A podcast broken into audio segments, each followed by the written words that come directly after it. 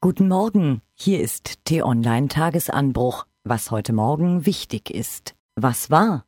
Waffenhersteller ausgenommen gibt es wohl keine Branche, die derzeit einen so schlechten Ruf hat wie die deutsche Autoindustrie. Vorne im Scheinwerferlicht der Öffentlichkeit polieren die Hersteller mit glänzenden Kühlerhauben und glänzenden Werbefilmen ihr Image.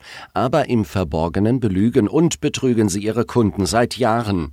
Der Abgasskandal, heimliche Kartellabsprachen und jetzt auch noch Tier- und Menschenversuche mit zweifelhaftem Ziel. Wie können DAX-Unternehmen so tief sinken? Nun gibt es jene, die sagen, solche Studien braucht es in der Forschung nun mal. Nicht schön, aber für den wissenschaftlichen Fortschritt leider, leider nötig.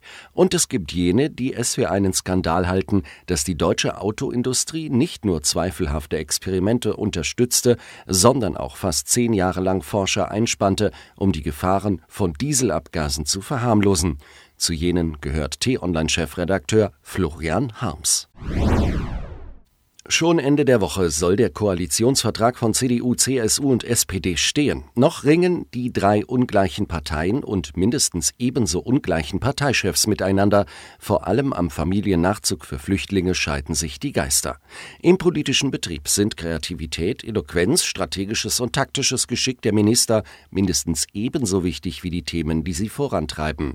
Deshalb wundert es Florian Harms nicht, dass im Berliner Regierungsviertel derzeit viel über Namen getuschelt wird.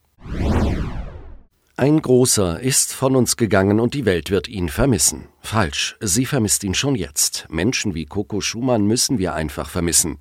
Der Sohn eines christlichen Vaters und einer jüdischen Mutter wurde 1943 ins KZ Theresienstadt deportiert, wo er als Mitglied der Ghetto Swingers für die SS Konzerte geben musste.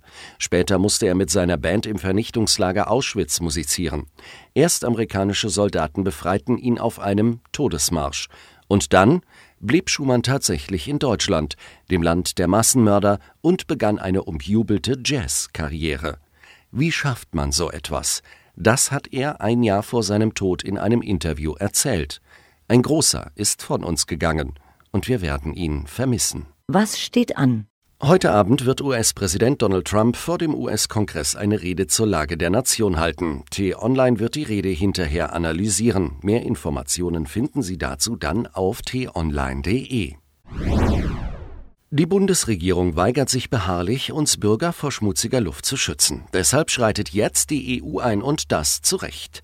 EU-Kommissar Weller hat heute Umweltministerin Hendricks einbestellt, offiziell eingeladen, um ihr im Vier-Augen-Gespräch nochmal klipp und klar zu sagen, dass er Deutschland verklagen wird, wenn die Grenzwerte für saubere Luft in großen Städten weiterhin überschritten werden.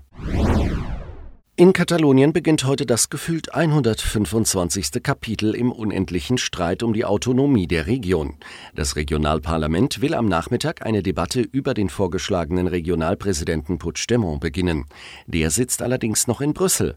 Bei einer Rückkehr nach Spanien droht ihm wegen des verbotenen Unabhängigkeitsreferendums die Festnahme. Zum Schluss ein Aufruf in eigener Sache. Am kommenden Montag erleben wir den Zirkeltag. Dann wird der Mauerfall ebenso lange her sein, wie die Mauer stand.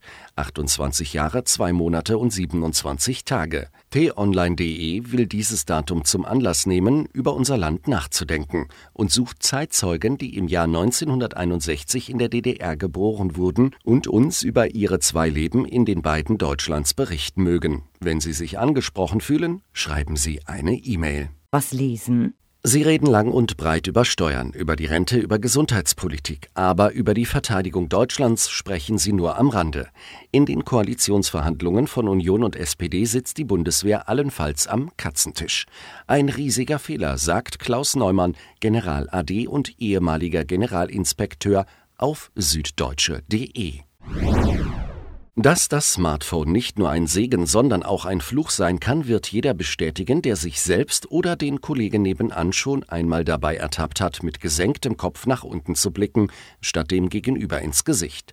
Studie um Studie weist auf die psychologischen Folgen hin, die das dauerhafte Ringen um Likes und Follower haben kann, vor allem bei Kindern und Jugendlichen, wie sie auf heise.de erfahren können.